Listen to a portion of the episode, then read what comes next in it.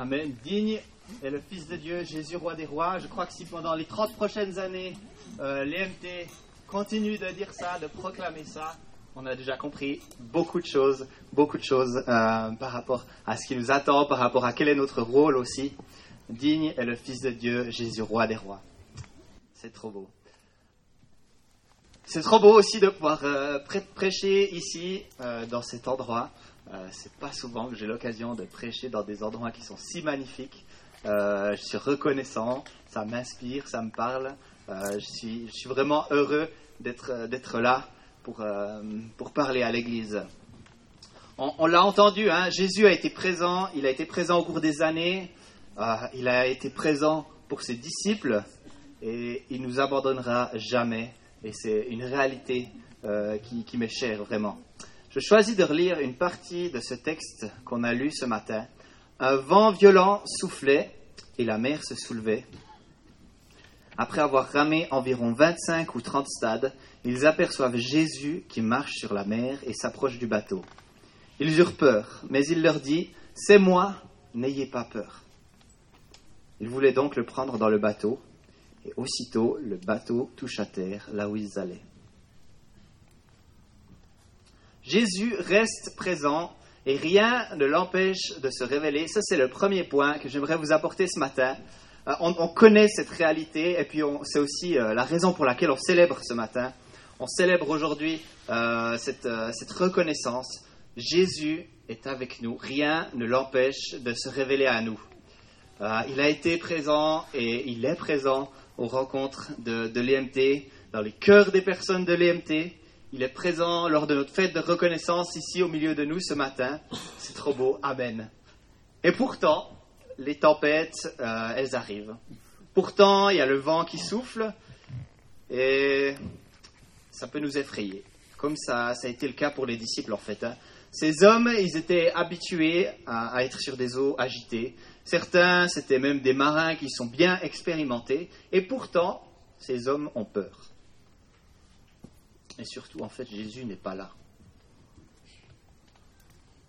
Certaines circonstances de vie, certaines tempêtes, elles nous poussent, je pense, à croire que Jésus n'est pas là. Parfois, euh, si ça m'arrive d'être découragé dans mon ministère, j'ai l'impression que Jésus n'est pas là. Euh, peut-être que tu as vécu certaines déceptions dans l'Église et tu avais l'impression que Jésus n'était pas là. Peut-être que lors de certains cultes, tu n'as pas ressenti grand-chose et tu avais l'impression que Jésus n'était pas là. Et certaines tempêtes viennent aussi parfois de nous-mêmes, vraiment. Euh, l'endurcissement de nos cœurs, une passion, un premier amour pour Jésus qui semble bien loin derrière. Ou peut-être que c'est les doutes, c'est la fatigue, c'est une certaine routine, etc., etc. Et tout comme moi, je pense que certains d'entre vous, euh, vous êtes déjà demandé, mais est-ce que Jésus, il est vraiment présent? Et oui, Jésus est présent. Peu importe la forme de la tempête, euh, Jésus est capable de marcher sur l'eau. Jésus est au contrôle, Jésus est grand, Jésus est puissant, il est jamais, jamais, jamais dépassé par les événements, il n'est jamais dépassé par la tempête. Jésus reste présent pour ses disciples, il est resté présent pour ses disciples. Eh bien, notre reconnaissance aujourd'hui, c'est de pouvoir regarder en arrière et puis de voir la présence de Dieu qui nous a accompagnés tout au long de ces années, de reconnaître cette présence de Dieu, de réaliser que cette même présence de Dieu, elle est avec nous aujourd'hui elle le sera pour les temps à venir, c'est certain, c'est certain. J'étais émerveillé d'entendre ces, histoires des, des 30 stades que l'EMT a parcourus, de voir la fidélité, la bonté de Dieu. Et moi, ça me rend, ça me réjouit de savoir que, que Dieu qui est fidèle, ce Dieu qui est fidèle sera fidèle aussi avec nous pour les années à venir. Et puis l'autre point, un autre point que j'aimerais apporter ce matin, c'est parler de l'aveuglement en fait. L'aveuglement qui empêche de reconnaître Jésus. On l'a lu, les disciples, ils voient un homme qui marche sur l'eau au milieu de cette tempête et ils ont peur. Ils ne le reconnaissent pas. Peut-être qu'ils étaient myopes, peut-être qu'ils étaient trop affairés avec leur tempête, euh, je ne sais pas. Ils ne reconnaissent pas Jésus. Et c'est peut-être facile à dire pour moi aujourd'hui, qui, suis ici devant vous, qui n'était pas dans la situation à ce moment-là, mais la peur de, des disciples à la vue de Jésus, elle me semble un peu surprenante. Enfin, je me dis, on pourrait s'imaginer qu'ils devaient s'attendre à voir Jésus, en fait. Il avait déjà fait des miracles qui étaient tellement plus épatants les uns que les autres. Si on lit euh, les, versets qui viennent juste avant cette histoire, Jésus venait de nourrir 5000 personnes avec 5 pains et 2 poissons. C'est de la folie. C'était du jamais vu. Personne n'était capable de faire ce que Jésus faisait. Et ses disciples, ils étaient tout le temps, tout le temps avec lui. Ils passaient leur temps avec Jésus, ils se laissaient enseigner par lui, ils étaient impressionnés par ses miracles. S'il y avait bien une explication possible et rationnelle pour les disciples à ce moment-là, je me dis que c'était de penser à leur maître. Et la même histoire dans les évangiles, elle nous dit même qu'ils pensaient que en fait c'était un fantôme. C'est pour ça qu'ils avaient peur. Leur ignorance ou bien leur aveuglement les empêche de reconnaître Jésus et les empêche de bénéficier de ce qu'il veut leur offrir. Je redis ça encore une fois, leur aveuglement les empêche de reconnaître Jésus, les empêche de bénéficier de ce qu'il veut leur offrir. Heureusement, ça, ça nous arrive jamais, donc c'est bon. Si souvent, si souvent je passe à côté euh, de Jésus, il est près de moi, il est là, et pourtant je ne le vois pas, ou bien je ne le reconnais pas. Pourquoi est-ce que ce genre de choses m'arrive, nous arrive si facilement?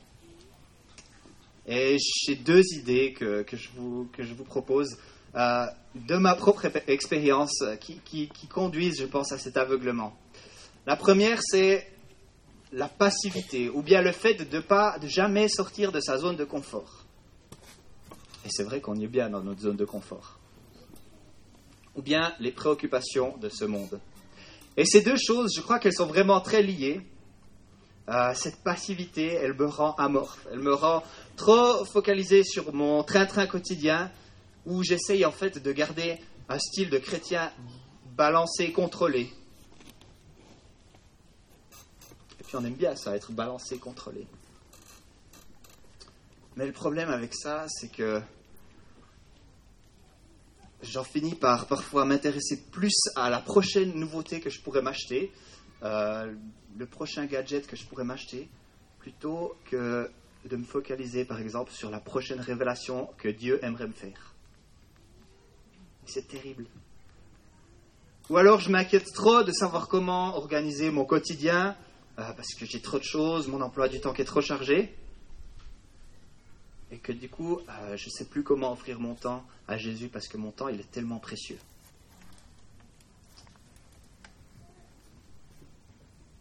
Alors oui, j'aimerais pouvoir reconnaître Jésus dans la tempête, mais si souvent, euh, je suis aveuglé. Si souvent, je suis myope.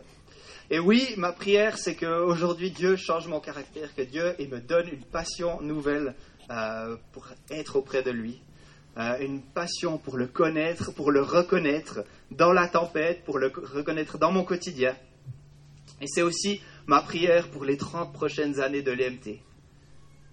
Que ça ne soit pas juste une église confortable ou une église juste bien balancée, mais une église qui a une passion, une église qui a un amour qui est frais pour Jésus. Une église qui a envie de le servir, une église qui a envie de servir son prochain.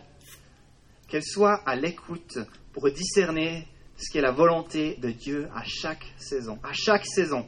Pas seulement de savoir ce que Dieu avait promis en 1989. C'était magnifique, c'était beau, c'est important de s'en rappeler aujourd'hui. C'est important. Il ne faut pas l'oublier.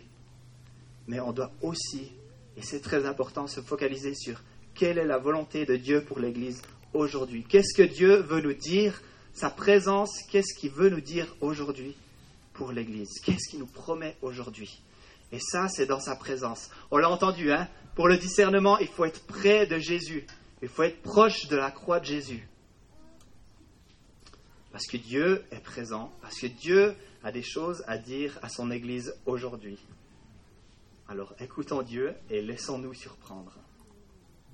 Et c'est ça qui, qui, qui me conduit à ce prochain point, qui est de se laisser surprendre. Car oui, Dieu, il est plein de bonnes surprises pour nous. Euh, ses bontés, elles se renouvellent chaque matin. Il transcende nos manières de penser, il agit d'une manière dans laquelle on ne s'y attendait pas en fait. Jésus a marché sur l'eau, on l'a vu, mais la fin de ce passage aussi, de ce passage biblique, elle laisse comme ça une part de mystère. Et je vous la relis, le dernier verset. Et il voulait donc le prendre dans le bateau. Aussitôt, le bateau toucha la terre là où ils allaient. C'est spécial quand même, hein? Aussitôt, le bateau toucha la terre là où ils allaient. Est-ce que, en fait, Jésus, il est entré dans le bateau? Ou est-ce que c'est un miracle? Enfin, on passe de 25 à 30 stades, c'est environ le milieu du lac, en fait. Pour aller au bord du, On passe du milieu du lac au bord du rivage, avec un tout petit mot, un aussitôt. C'était certainement, c'était certainement un miracle. Jésus, il surprend. Il suffit de lire ces cinq versets et on a déjà plusieurs raisons d'être surpris de ce qu'il fait. ce que je veux dire par là, c'est que il ne faut pas qu'on enferme Jésus euh, dans nos têtes, dans nos boîtes, euh, dans des habitudes. Jésus marche sur l'eau. Jésus te fait traverser le lac et tu as juste le temps de dire ou de lire aussitôt. Sa présence, elle est surprenante. Sa présence, elle est toujours positive, elle est toujours bienveillante, bienfaisante. Alors, laissons-lui accès. Laissons-lui accès dans tout ce qu'on fait, laissons-lui accès dans notre vie privée, dans notre vie professionnelle, dans notre vie d'église et laissons-nous surprendre par sa présence qui est bienveillante. Et c'est aussi sa présence à lui qui est l'auteur euh, de la créativité qui nous remplit de dons, qui nous remplit de capacités, qui nous remplit de grâce. Certains l'ont vu hier, hein, les 30 ans de Chrysalide. Euh, Dieu a suscité, a fait fructifier des dons et des talents chez les plus petits qui ont perduré jusqu'à aujourd'hui. Et Dieu a fait ça pendant 30 ans. C'est lui qui est l'auteur des dons, des talents aussi. Et la reconnaissance, c'est ça. C'est de mettre ces dons, qui sont surprenants parfois, eh bien, ces dons qui viennent de Dieu, de les mettre à sa disposition pour le servir en retour. Et c'est ce qu'on veut faire ce matin aussi. On l'a déjà fait durant l'offrande et on le fait au travers de ce culte. Être reconnaissant, de dire Seigneur, tu as été généreux, tu as été fidèle envers nous. Eh bien, nous voulons te servir en retour. Nous voulons t'aimer en retour. Alors oui, je crois qu'on ose prier, on ose rêver, on ose aspirer à des choses qui sont folles, des choses qui sont surprenantes. On ose rêver pour des conversions dans la région, on ose rêver pour un arsenal qui est rempli de personnes passionnées pour Jésus, un village de Tavannes qui est reconnaissant pour la présence de ces chrétiens évangéliques dans la région, dans la société. On ose rêver et on ose se laisser surprendre par Dieu. Pendant 30 ans, Dieu a été fidèle, il a été présent, il a été surprenant. Et je crois que Dieu va rester fidèle, qu'il va rester présent, qu'il va rester surprenant jusqu'à la fin.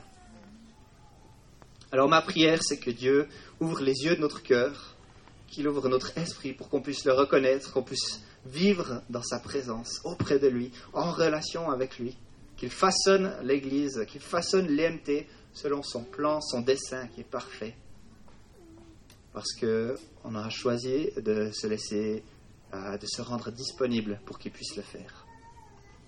Seigneur, merci pour ta présence euh, parmi l'église de l'EMT. Merci parce que tu es fidèle, tu es bon et on l'a vu. Et on veut s'attendre à continuer de le voir, Seigneur, voir ta présence, voir ta bonté. Dieu, tu es si grand Dieu et tu, tu veux nous inspirer de nouvelles choses. Tu veux nous inspirer de nouvelles choses pour te servir, pour t'aimer, pour te glorifier pour être des lumières pour le monde, Seigneur. Et Seigneur, que, que l'EMT puisse être un instrument dans ta main, euh, déjà à Belfond, déjà ici à Mondedo, et déjà quand elle sera aussi à l'Arsenal, Seigneur. Mais qu'on ne s'arrête pas là, Seigneur, qu'on puisse toujours continuer de chercher quelle est ta volonté, Seigneur, et quel est ton plan pour nous en tant qu'Église, pour te servir, pour t'aimer, pour te glorifier, Seigneur. Nous avons besoin de toi, Seigneur, nous voulons te dire notre reconnaissance, c'est te dire qu'on veut te servir et, être à ta disposition, Seigneur. Alors utilise l'EMT, fais-en un outil dans ta main pour l'avancement de ton royaume, Seigneur. Rends-nous disponibles, rends nos cœurs ouverts à ce que toi tu veux faire, Seigneur. Gloire à toi, Jésus. Amen.